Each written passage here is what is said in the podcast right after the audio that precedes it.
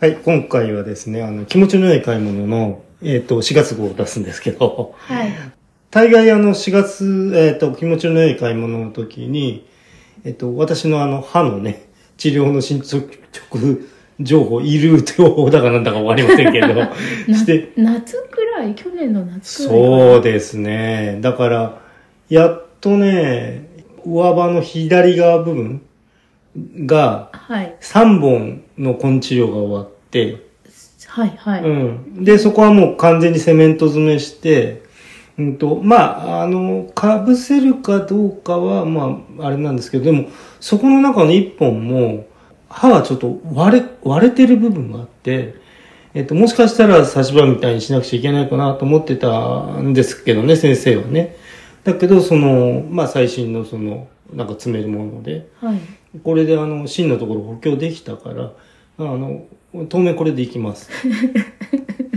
で、終わって、えーそうだよね。だから、8、9、10、11、12、1、2、3ですよね。半年もう半年以上ですね。はい、はい、かれこれ、全部保険でやってますけど、ええ。まあ、金額もまあまそうですね。一回1000あー円2000円って飛んでい最低でも飛んでいって、あ、はい。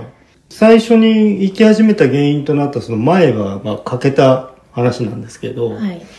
あの、そこにいよいよ、あの、本工事が始まりまして、最終的な前歯に、ええモデルチェンジ。で、えっ、と、もう残った歯をドリル工事しまして、どういうこと？ドリル工事ってもうガー削っちゃって、わざとこう、あああの、少ない部分が残ってたんですよ。はいはい。そこをまあ折ったというかなんというかもう削っちゃって、ええ。で、そこの、うんと、なんじゃあれ、歯根が残ってんのかな？はい。そこにこう、なんかこう、ぐーっとこう、なんかこうドリル、あの、削るはい。ドリルみたいのをうん。やって、そこになんか立てたんですよ。ああの基礎工事。うん、支建物を柱建てるための基礎工事をして、うん。で、そこに今、あの、なんていうの、カリバーじゃないんだけども、セメントで成形したカリバー状態になってるんですね。あ歯のようなものええ。で、以前は、はいその、大半が欠けた部分に、その、同じような成形くっつけてたんで、ふすごい不安定だったんですよ。ちょっと煽ると、うん、あの、ポコッと外れそうな感じ要。するに見た目だけのハリボテだったそうそうそう。はいで、今は、だから、その、基礎工事のうん支柱に、そうしてあるんで、はい、あの、前みたいにポコッと外れちゃうことはもうないと思うんですけど、なんか本当に歯の話をしてるのかって感じですけど。うん。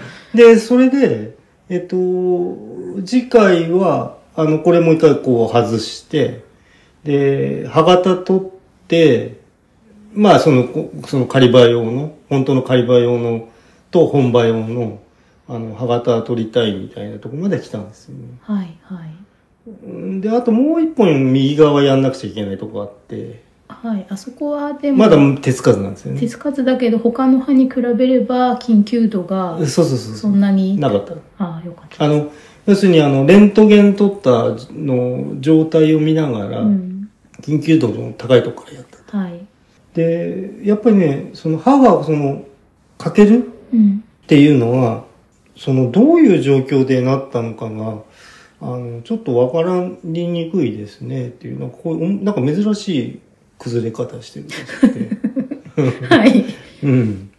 なんでこう、こういう亀裂入ってるんですよ。なんか当たりました？とか言って。えそれ前歯の話前歯じゃなくて、その割れてる割れてる奥歯奥歯。で、その割れてる奥歯をやるときに、その、どうしてもさ、手元のあれで、あの、歯茎にさ、あの、キーンっていうやつがいっちゃうんで、痛いんですよ。ああ痛そうはいうん。えーっとでそれはうんなんか虫歯とかになって強度が中がちょっとなくなったりとかしたの時に何かピーナッツみたいなものを噛んで、うん、まあ、そうでしょうね。なんか、あとグイグイなんか自分でやっちゃったとか。ねないですよねだって、うん口の中に歯が割れるようなうん例えば顔をぶつけるとか、っうん。てことがあれば覚えてるでしょうし、うん。噛んでそうなったそうね、自然。だから、本当メンテナンスしなくちゃダメなんですね。そうです、ね、歯ばっかりはいあまあまあまあ、ちょっとたまたま歯の話出ましたんで、うんえっと、ハッシュタグのね、はい紹介したいと思うんですけど、あはいこれはあの、なんだっけ、傍若無人な人みたいな話した時かな？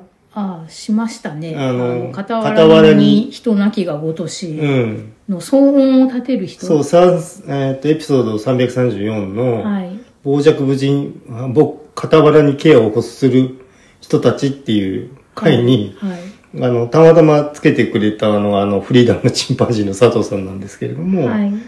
えっ、とね、まあちょっと読んじゃおうかな。はい。えっと、苦手な人がする行為すべてが疎ましく思えたりします、しますよね。うん。僕は、職場の苦手な人が毎日昼過ぎにトイレで30分ぐらい歯磨きしていて、30分は長いですね。うんたまにええずくと。というし、で、歯磨き粉の匂いがその、そこに充満していると。うん。で、終わった後は洗面台周りがびしゃびしゃなままってさ、いやだ、それさ、うん。やっぱ良くないよね。うん。その、だから自分家じゃないんだからってさ。まあ、片付けましょうよっていううんうんその、食後に、その、本当は何、3食うん後に毎回ちゃんと歯磨きした方がいいらしいよとか、うん。ただ30分じゃなくて3分くらいでいいのではとか、うん。あとは、その、うがいするにしてもね、うん。いや、まあ、ずまあ、片すと、とにかく。普通に拭けばいいじゃないそうだよねうん。そそのまんまでその後の人どうするんでしょうかって話になっちゃうもんね。うん男性用のトイレって入ったことないからはあんまりわからない頭にいますよ、歯磨いてる人。けど、うんその女性用のトイレに比べて、うんあんまりやっぱり綺麗に使われてない傾向がある洗面所はっねて、洗面もだし、うんその実際に用を足す場うん。う所も、ん。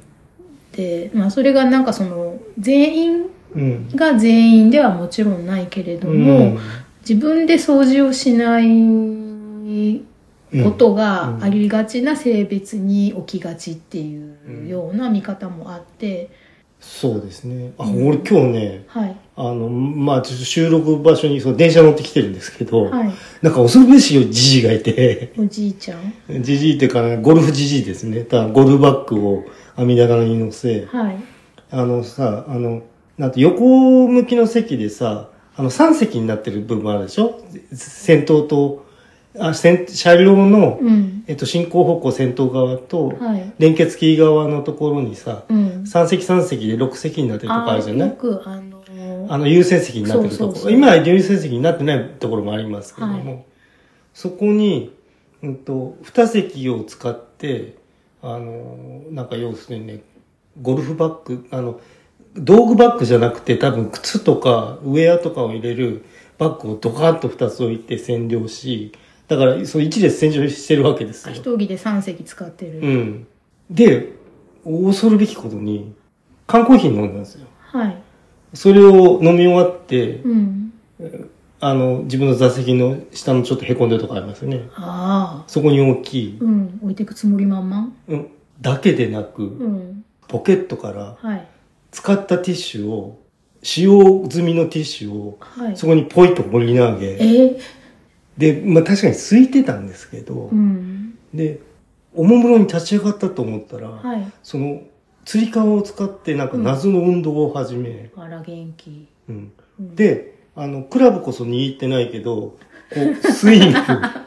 まあ、なんか。俺、電車の中でやってる人見たの初めてだよ、ね。え何歳くらいのおじいちゃん？70ぐらいかな。へえなんかねコロナ禍もうん落ち着きはしてないにしても、一応うん3月13日で、うん。そのマスクはうん。その義務、努力義務に変わって、いろんなところで人と会ってっていうので、久しぶりにみんなで集まってゴルフって感じなんですかね。もう待ちきれないワクワクですよね、うん。まあもしかしたらその3席取ってるのも、うんゴルフに行くのに、うん。えー、ともっと北の方までうん。日立なんとかまで、うん。で途中で乗り込んでくるゴルフメイトのために席を取っといてあげてるとか。あ、いやいや、あのね、途中で僕が目的地の前に降りたんですよ。じゃあ単に取ってただけ。一応でも立ってる人はいなかっいないいないいない。あじゃあまあついてたんですけど、うんうんうん。たでもねうんにしてもさ、そう、だ自分家じゃないんだからって、それこそ。まあ傍若無人ってやつですうね、ん。あれ、もうびっくりしたもん、俺。うん。あ、まあまあ、それ買い物の話するんですけど。うん。まあ、まあ、佐藤さんが、このね、やってるっていうのうをん見て、ちょっとなっていう風なのもね、うんあるけど、うん。なんか、そそういうのってどうしたらいいんでしょうね。そうね。まあ、それは直接、本当は、うん。これ、このままで周りの人どうすると思います？みたいなさ、うん。次使う人いるんですけどっていうね。そうだよね。まあ、洗面台は、その、まあ、歯磨きだったら、それが家なら、うん他の家族が使いたかったら、口に歯ブラシ入れたまま、ちょっと避けて、うん使わせるとかあるけど、うん。会社だしね。うん。うん。てか、その、まあ、私、まあ、いろんなことがあって、割と、なんていうの雑でガサツな面は私にもたくさんあるんですけど、うん。そのトイレで物食べたり歯磨きしたりっていうのが嫌で口に、うん、まあまあ、そううんね。うん。上下は分けておきたいみたいな、うんうんうん。上水道と下水道は分けておきたいみたいなことがあって、うん。うんね。だから、うんトイレではあんまししたくないんですよねそうだよね。しかもその自分家のトイレですらなく、うん他に用足しする人がうん。現在進行形でいるうん。ような場所でうん歯磨きしたくないっていうか綺麗になった気がしないそうだよね。うんまあ、その、精神的な磨きもありますから。そうそうそう、で、うん、とうちの職場はないんですけど、ううんん、と仕事場の女子トイレうん。を貸してもらってねいろんな出先で使ったりすると、そこの事務員の女性が私物のその歯磨きセットあ、を。トイレに置きっぱになってる人がいて、うんこれなあって思うんですよそうなんね。だよね。うんそういうとこなのよ、とにかく。うんで、そういうとこからだらしなくなるもんだからう、ん、でもその人にとってはちゃんとお昼ご飯の後に歯磨きしてる自分は綺麗だっていう、うんが綺麗にしたいからそうしてるんだけど、うんでもねえっそう。あ、そう、この間ね、爪切ってるじじいもいたしさ。てやだうちで切れよ、お前ってさ。でも気になっちゃったら、うそのまあでも爪切り持ち歩いてるんだっていうのがねで、奥さんと一緒にいたんだよ。うんよくわかんねえよな。そっかそのそういうグルーミングっていうんですか、うん。ねあんまり、まあ、よく電車の中で女性がお化粧をうん。最初から最後までとかフィニッシュとかそうねしたり、なんか人によっては何爪張ってたりとかね、ああ。いや、でもね、化粧はね、かなり減ったかな。まあ、マスクしてるからみんなあ、そっかそっか。マスク取ればやるのか。やるんじゃないかなマスクがなくなったら、まあ、そっかそっか。うん、そういうこともあんのか。じゃないですかね、うん。あと花粉症の季節だしああ、まあそうですね。んまあ、まあ、佐藤さんどうもあどうもありがとうございます。あいつもねありがとうござい。ました本当にあのーい他にもいただいてるのもあるんですけれども、うんちょっとこう、あの、話とね、はいあの、うまく噛み合いそうな時にご紹介しようかと思ってるんですけど。はい、なのでそうんの佐藤さんの会社のおじさんだとは思うんだけど、はいはい。がなんかもうちょっと歯磨きうん。いい場所が見つかるといいですね。まあ、なんか、教訓としては、こうならないようになっていう、うんあの、お手本にするしかないよね。そうね。うん。こういう時気をつけないとっていうね。うん、ちょびっとずつ画像が崩れますから。そうですね。うん。なんかそういうなりふり構わない感じに一回なっちゃうと、うんよくね何か女性がこういうことをすると女を捨ててるみたいな言い方されたりするんですけど、はいはいはい。まあ性別に関係はないですよねなくな何か人間性の途切れみたいなものを、うん。あの、お例えばさ、まあ、俺は、そこでね、そのおっさんね、はいあの、こういうことしてるけど、外出たら俺はきちんとしてるとか思ってるかもしれないんだよ。うん。だけど、そうはいかないのよ、世の中って。うん。あの、にじみ出ちゃう部分があるんで雑なとこが。はい。だから、普段からそういう風に見られたくなければね、うん、あれもいいやでこれもいいやになっちゃうから、うん。仕事場の、うん。そのお手洗いで、うんお昼休みに歯磨きしてたうんのが、次は電車の中で爪を切るかもしれないわけですよね、うん今度もう一つそう。砦が下がるとそうなんだ。もうやめてほしい、あれは。本当に。まあ、ということでね。はいあの買い物っていうか僕そんな買ってないんですけど。はい。何を買われましたか？えっ、とね、スラムダンクの、はい。えっ、と、紙の本ね。あの、パンフレットじゃなくて、スラムダンクリソースっていうあ、映画のメイキング。メイキングの本があるんですよ。はい、はい。で、それを、あの、やっぱどうしてもちょっと、あの、僕あの、スラムダンク公式のポッドキャストがあって、はい。で、それもあの、一応全部聞いたんですけれども、あの、それで、あもうこれやっぱいよいよこれは買っとかなくちゃダメなんだなと思って、うん。あの、買ったんですよね。はい。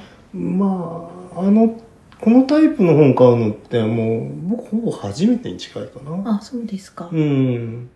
で、その、まあ読んだんですけど、あんま内容言うと、まあ、また、まあうん内容があるかというと、あるようなないようななんですけど、その絵のことがいっぱいか、絵がいっぱい書いてあるだけなんですけど、はい大体ね。はで、あの、絵コンテ、まあ、要するに絵コンテっていうやつかな。い。うん。で、あの、あと、ラ、スケッチの、さらに元のスケッチみたいなね。はい。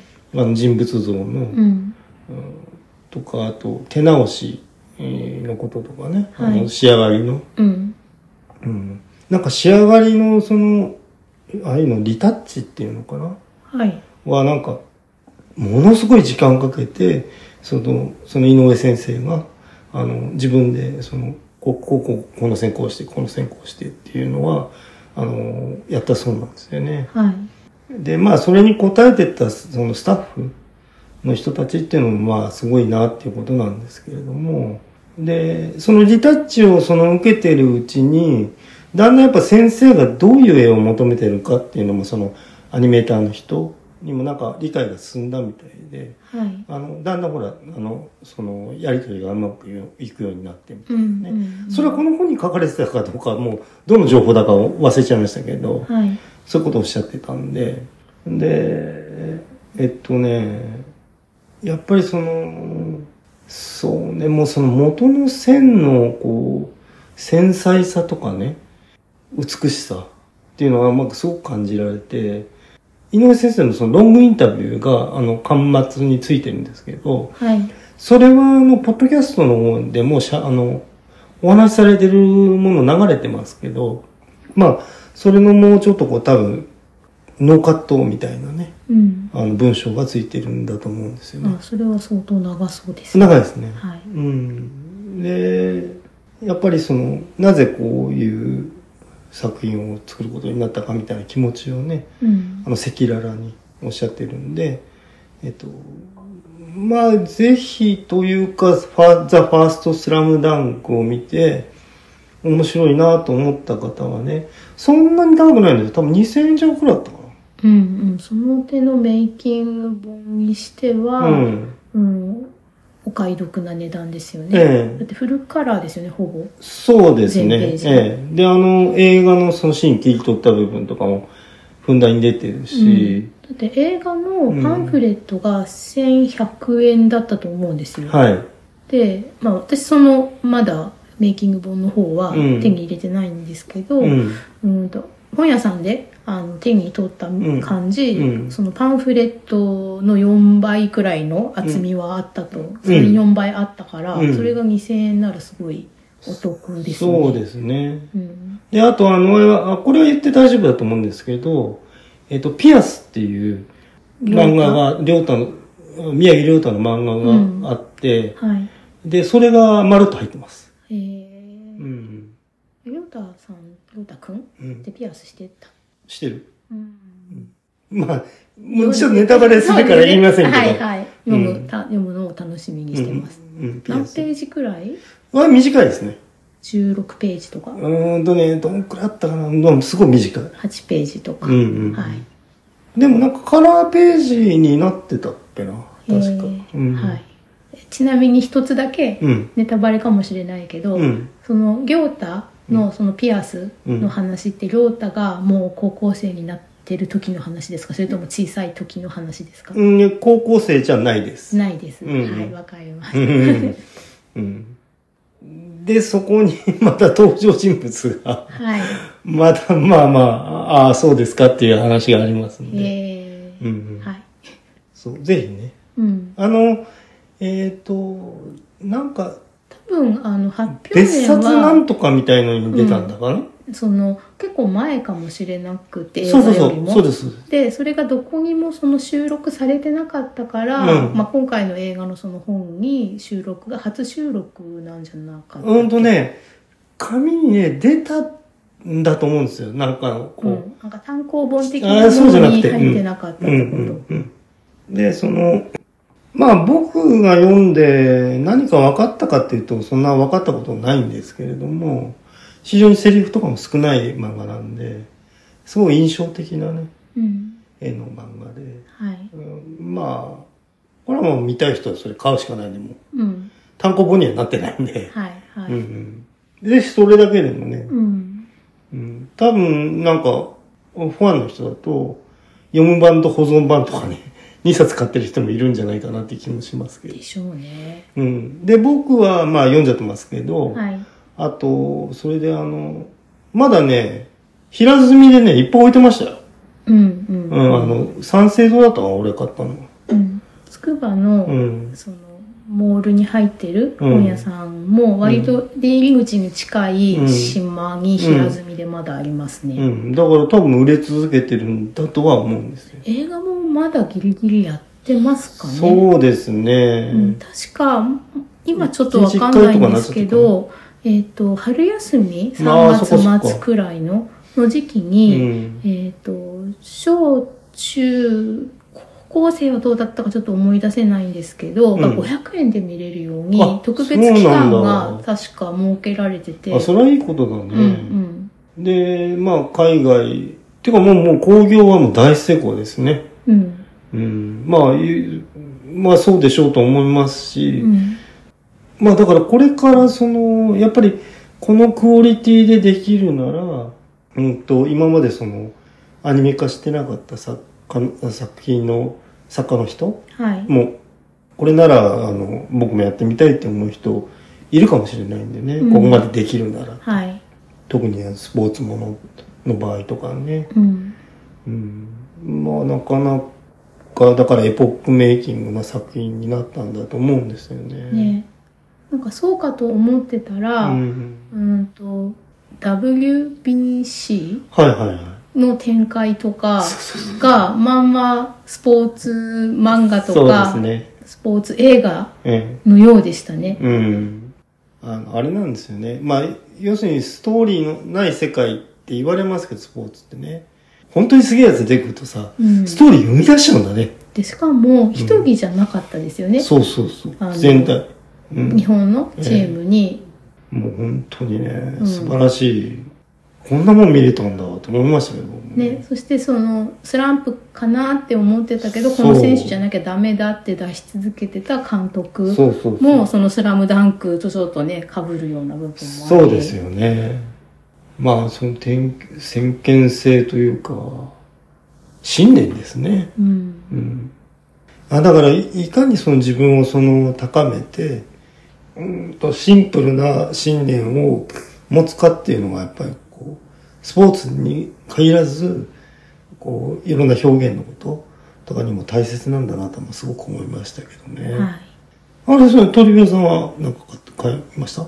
えっ、とままずうん3月2526って、はい。えー久しぶりにラウドパークっていうメタルのフェスが開催されたんですよ。なるほど。で25が大阪でえ26がえー東京の、え。うんうん。えっと海浜幕張はいはいはい。ちょっと行きにくいとこですよね、あれね。うんそうなんですよ でで私は東京の方だけ行ったんですうんうね、ん。で、うん、とあいにく雨で、ああ、そうですか。うん、でたあだまあ、台風のような雨ではなくて、うん折りたたみの傘で、まあ、うんしのげる程度ではあったんですけど、うん屋外？えっ、と屋外だったら辛いね、ちょっとね。屋外のフェスではなくてさすがに3月だし、うん。うんと幕張メッセうんうん。もう行ったことないんだよね。ああそれでそのメッセ全体のことはあんまり分かってないので私は。うん。あれなんですけど駅降りて屋根があるようなアーケードがあある部分ない部分ってあるのを、うんうんうん。まあ、駅からちょっと歩いてうん。会場まで行って、で、えー、と会場で、まあ、そのチケットとか荷物のチェックして、うん。中に入ってこう手にあの何再入場できるようにぐるってなんかこう紙巻いてもらう紙というか、んんリストバンド巻いてもらってああ、なんか出ることは出れると。それを見せれば出れる、うん。で、えー、とそれで行ってその飛行機とかの格納庫みたいにすごい大きなうん。あの空間が建物になってて、はいはい。でその建物の入る手前のところの屋根はあるところに、えー食べ物のフード、ああ、はいはうんい。屋台。うん、があって、うん。でそこで買ったものを中に持ち込んで、えー、とベンチとかが一応あって座って食べれるようになってるけど、うんその奥にもっと広い空間があって、うん。そこで、えー、とステージが2つあってん左右のステージで交互に交互にというかもうそうです交互に、えー、といろんな人がうん。あ、両方別に流すんじゃなくてね。うんうん。片っぽ片っぽってやっていくと。そうそうそう、ん。だから片っぽやってる間に隣の片っぽで次のバンドの準備してるから、うんうんうん。一応そんなに切れ目なく待たずに次のバンドが見れるっていう状態で、うん。でただ物販がうん。屋外だったんですよ、ああ、ね、屋根ないとこ？そう全然屋根がああ、なくまずて辛いのかな。でそれで、えっと朝一は間に合わなくて、うん。ファ2番目のバンドから見れるくらいの時間にうん。幕張に着いたんですよね、うんうんで、えー、と中に入ろうとしたらその物販が入入り口がその1回中に入ってもう1回その入り同じところを別のちょっと系統から出るとその物販のテントうん。が外にあるとこが入場の時点で見えたんですけど、うん。もうすごい並んでまあまあそうですぎゅうぎゅうに人が傘差しながらだからこれは物販は無理かもしれないと思って、でで中入ってうん。いくつかバンド見て、うん。確か、えー、と日本のメタルグループで、うん。ラウドネスっていうああ、知ってます？知ってますようね、そのラウドネスまで見た後にもしかしたらあの空いたかもしれないっ。て思って見に行ったら、うん。あほぼもうまばらになってるってなってやったーって言って、えー、と物販でうんまだ売り切れになってるものも多かったんですけど、えー、とそのラウドネスのちょっと後にカーカスっていう海外のうん。バンドが来てたので、うんそのカーカスの T シャツとうん。あとカーカサっていう。折りたたみの傘をああ、なるほど。シャレでね。そうシャレで売っててこんな面白いことやってくれるんだって思ってカーカサを買いました、うん。僕ね、ラウドネスってね、一回見たことあるのよ。ストリートで。えエストリートで、うん、渋谷公園通りのはい。パルコの横に、はい。ちょっとしたステージ組んで、ええ。っと、できるとこあったの、無料で。えへえ。そこにラウドネス出てたのよ。何年前？いや、それはもうね、かれこれ30か 25年ぐらい前じゃ四ない？半世紀経ってるんですか、そこで俺一回ね、佐野元春も見てんだよね。へえ。二三曲、シーソーデリケートとね、うん3曲ぐらいだったかうんな。ああの、同じ日じゃないですけどね。あ、まあまあ、うん別の話ですけど。うんなので、えっ、とあ、ラウドネスと、じゃない、その、何、フェスの名前だっけ？フェスはラウドパークあ、ラウドパークか。はい2023ラウドパークっていうのには参加したことあるんですか？以前やったやつは。うんあの全部ではないんですけど、うんあのあれ何年前だろうなやはり幕張とあと、うん。えー埼玉スーパーアリーナだったかないで最後に行ったのは埼玉の方だと思うんですよね。でうん。そこにあのデビン・タウンゼントがして見てたんですけど、うん。でそこはえっ、とアリーナ席ってステージと同じくらいの高さのとこの他に、うん。えっ、と周りに、えーなんていうのひな壇っていうかあ、普通の席ね。席、うんうんうん球場野球場とかにあるよううんうんうなんスタンド席はいはいがあって、スタンド席から見ることもできるし、うんまあその同じ下まで行きたい人はうんアリーナ席まで行くことができるっていうので、疲れたら座って椅子に座って見ることもできる状態だ環境だったんうですよね。ん。だけど、えー幕張はそういうふうにはなってなくてベンチがあるところはあるけど、そのご飯とか食べるように、そこからはステージはまあ見えなくて音は聞こえるけど、うん。で、あ、じゃあそんなぎゅうぎゅうじゃないの？うん、そうです。ねなんかその前の方まで行けあばぎゅうぎゅうなんですけうん。どその完全自由席見たくなってる、うん。オールスタンディングのそのアギーな部分は、うんうん。うん後ろの方に行けば全然床に座って、ああ、そんくらいもできると。うん、床にあぐらかいて座るとかうん体育座りして、うんでステージはまあ座っちゃうと見えないけど、うん一応そのモニターに。映ってるから見たりして、うん。でその他にそのステージ A と B 見たくなってる真ん中、うんちょうど真ん中のところにちょっとさかさ上げして、うん。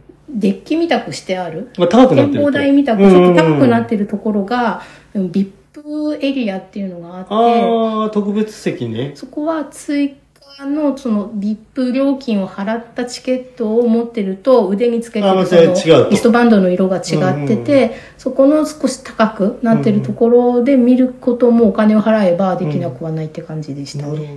ね。なんか俺そういうの、ほとんど行ったことないからさ、うん様子が全然わからないって。でまあラウドネス見て、うんえっ、と、まあ、カーカスも見て、うんストラトバギウスも見て、うんナイトウィッシュ見てとかって、で一番最後の鳥が、うん。えっ、とパンテラっ。ていうバンドでちゃんとあのボーカルの人がうん。ちゃん昔と同じキーでは多分もう歌ってなかったと思うんですけどキー下げてた少し下げますね。うん一音ぐらい下げるかうんな。だけどそのスピードうんとかはもうそのまんまで、うんはあやっぱ最後です最後までうん今年は見れたのでうんうん。前に幕張とか行った時は、うんうんと電車の経路がうん。びなんかあんまりよく分かってなかったので、終電なくなっちゃうかもっていうので安全めに早めにうん。会場を最後まで見ないで出て、うん。後ろ髪を引かれるとはこのことよねって感じだったのだって一応やっぱり鳥の方に向かっていい人出るわけでしょ？うんまあ。多分限んないよ。まあでも確かにうん。その時はマイケル・シェンカーだったかな、ああ、マイケル・セイコ名前聞いたことある。うん、とか何かとにかくやっぱ途中でうん。帰ったりあうん。とサマーソニックとかでも、はい多分ナインインチネイルズだったかう、ん。をやっぱ途中までしか見ずに帰ったりとうんか、うんうん。やっぱり本当の最後まで見ちゃうと駅がぎゅうぎゅうになっちゃって、ホームまで行けないとか、うん。ちょっと危険だったりもするし、ね。うん、将棋倒しとか、うん。あ将棋倒しっても言っちゃいけないんだ、ああ、そうなの、うん、なんか群衆雪崩とか将棋のイメージよろしく崩れるから、うん。群衆雪崩。にならないようにとか、うん。そうそうだか今年はそのルートをちゃん。と調べたら、最後まで会場にいても終電でもなく終電の一つ二つ前では帰ってこれるっていうのが分かってるルートだったのであ何もなければねちょっと乗り換えの回数は多くなって複雑なん。だけど、あこういう風な生き方できるん。だってあね。千葉県もまあそれはどこにに行くのも自分の住んでるところとうん。の地形のあれ問題で行きやすいところと行きにくいところってありますよね。はい。大概東西はさ意外と行きやすいんだよ。うん。あの南北がはい。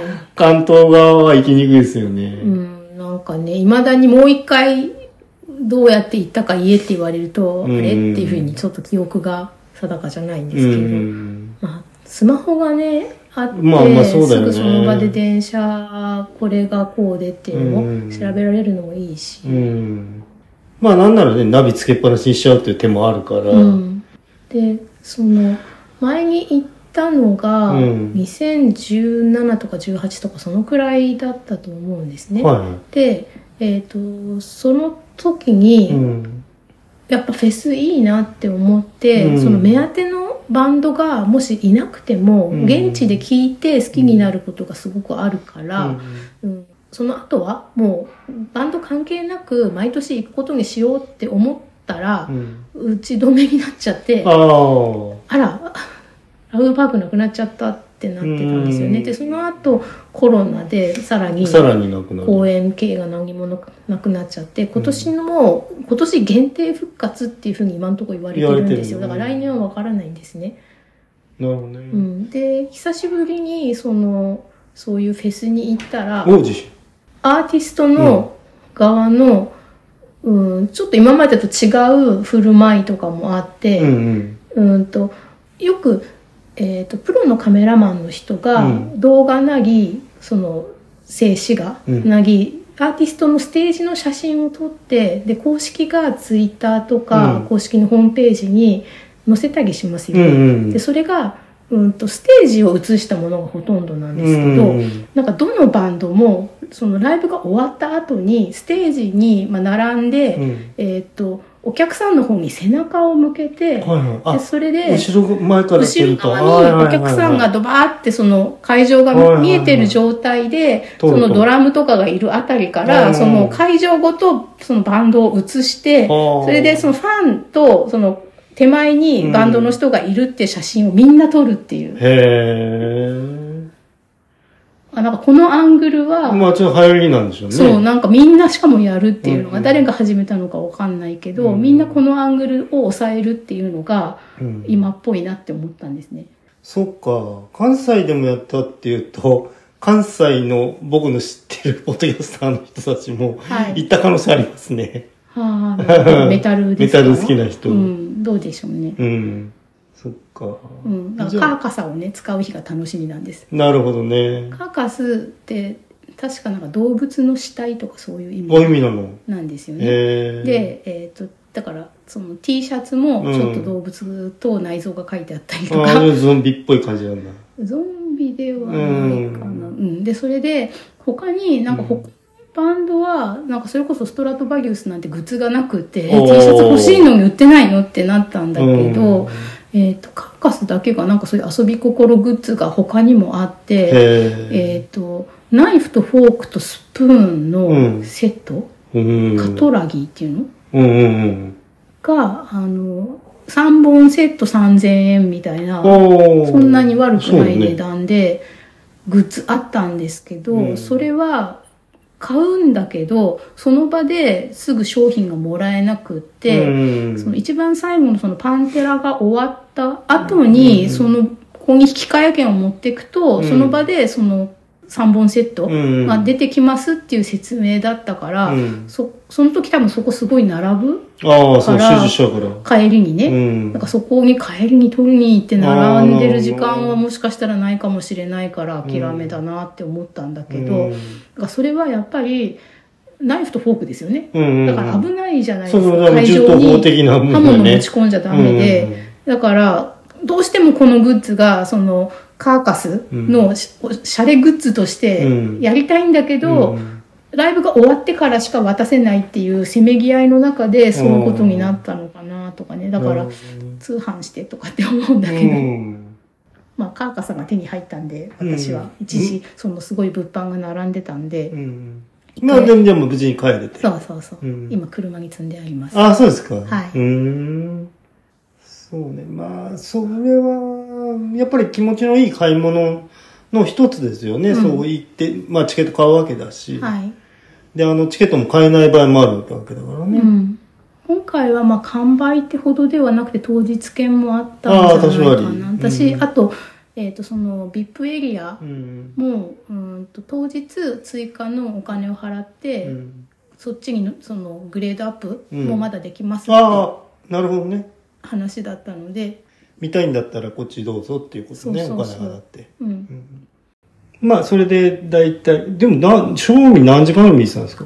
うーんとつくばを出たの9時くらいで、うん。11時前には着いてたか11時くらいだったか？でうんそこからほぼスタンディング？うん、かまああと硬い床に直接座るとかあはい。あのまたぎの人がお尻にあのうさぎの毛皮とかをうんつけて、いつどこやぶとかでも座れるようにしてるやつ欲しいって思いました、なるほどね。うん、で、まあ立ったり座ったり、うん。あとは、えっと一応中でワンドリンクは別にお金をチケットとはお金払ってワンドリンクうん。あ、ドリンク制なんだ。うんへそのえ。辺はライブハウスっぽいっていほうんとね、大きい箱のライブハウスポイうん、ント。2杯目からは有料でうて、ん。でえっ、といろいろ屋台飯みたいのもはいはい楽しみの一つなんだけど、うん。自分で作ってたチキンオーバーライスっていう食べはいはい物がはああるって思ってはちゃんと本本当のバージョン食べるの初めてっていはい。思ってでプルドポークとチキンオーバーライスの合い盛りができたからそれを食べましへえ、アップルドフォークね。たそ 美味しいよね。はいうん。なるまあ、そういう食べ物の楽しみもあると。う、うんあ、でも結構疲れるね。うん、疲れましたそれが日曜日で、うんギリギリ終電みたいな時間に帰ってきて、うんでえっ、と駅から車止めたとこまでちょっと歩くのを、まあ雨はもう上がってたんで幸い、うん。足早に歩き、うん。で家に帰るまでがフェスですみたいな感じで、ね家帰って手首に巻いてあったそれをバチョクって切うんって、うんで晩ご飯あんまり食べてなかったけども疲れたし、うん夜も遅いから軽いもんで。そうお味噌汁とか、ああ、なるほど、温めてね。うん、また行きたいけどもうなあどうなんだろうなって感じですね、うーん。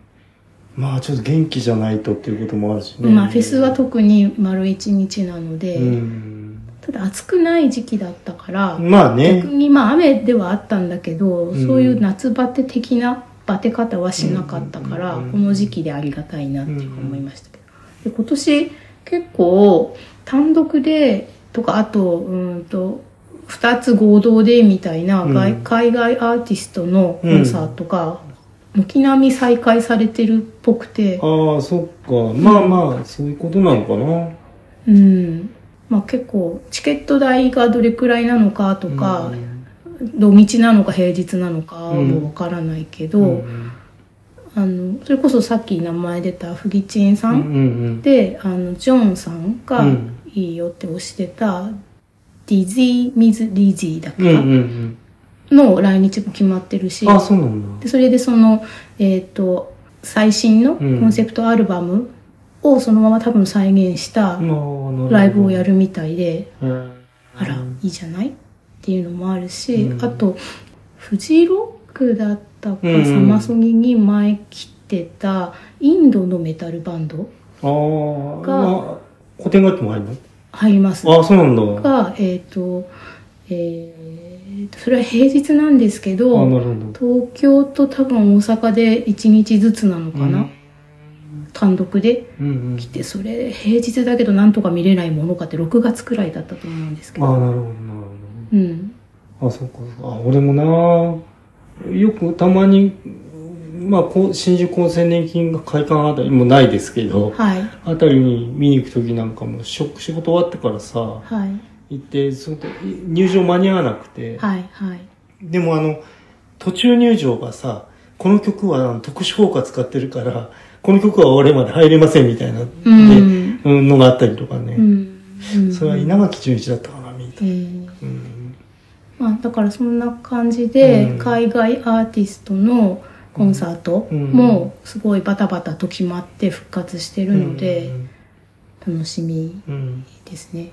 そうか。大体なんか5時半会場、6時半開演みたいな感じかうな。ん、そんな感じなので、9時終わりみたいな。うん、だから東京うのんどこの場所でやるかにもよるんですよね。そうなんだよね意外と東京広いですから。うん、そう。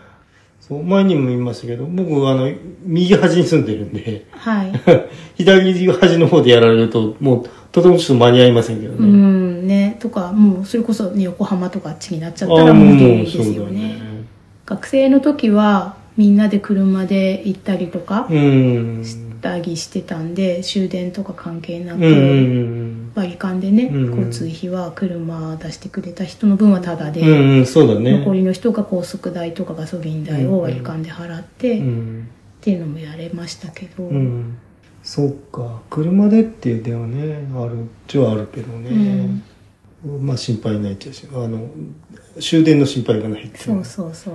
あとね、へ今年はでも、僕あの土曜日が休みじゃないんでさ、はい。なかなか土曜日になんかいろんなことあると、んやっぱ軒並み行かれないという。まあ日中はそうですね、うんライブで都内で場所によってだったら土曜日でも平日でも逆に行けるんでしょうけど。そうですね。今僕はあの5時半まで勤務なんで、はい。まあほぼ1時間圏内で行けるところならどこでも行けちゃうところになりますけどね。ね。残業はもう今ほぼないんで。はいはい。でもね、繁忙期がちょっと見えないととか、急に忙しくなったりもええあるんですよね。ありますあります。でも映画とかのちょっと遅い回だったら、あ、そうね、レートはね。感じですかうんうんうん。そうですね。で、なんか映画の話もしたいですね。うん。またちょっと、ここのとこちょっと見に行ってないんで。はい。なんか見てくださそうだね。アカデミー賞も決まりましたし。い。はい。今や話題の新シリーズもうんやってますしね。そうですうね。ん。だから、スラムダンクもう一回見ちゃうって手もあるし。はい。あれなんかいろいろ分かってから見たいなっていう気もするのよね。もう一回ね。うんうんはい。私もそのメイキングの本うん。は欲しいなと思ってます。あそうですか。まあ、買って、そんなにうんと高くないんでさ。うん。5000円1万円でなってきちゃうと、まあまあどうしようかなと思っちゃうけど。はい、はい。まあ2000円はまあお小遣い範囲よね。うん、ううん。ん。まあということでじゃあ、気持ちの良い買い物4月号ね。はい。えっと、撮りましたけど。なんか途中ちょっとまあいろいろ話しましたけど。ええうん、まあでも、歯医者さんが早く全部終わるといいですね。まあでもいよいよもう先が見えてきましたけどね。うん。うん。ということで、はい。お疲れ様でした。はい。備えとろん備えとろんとろん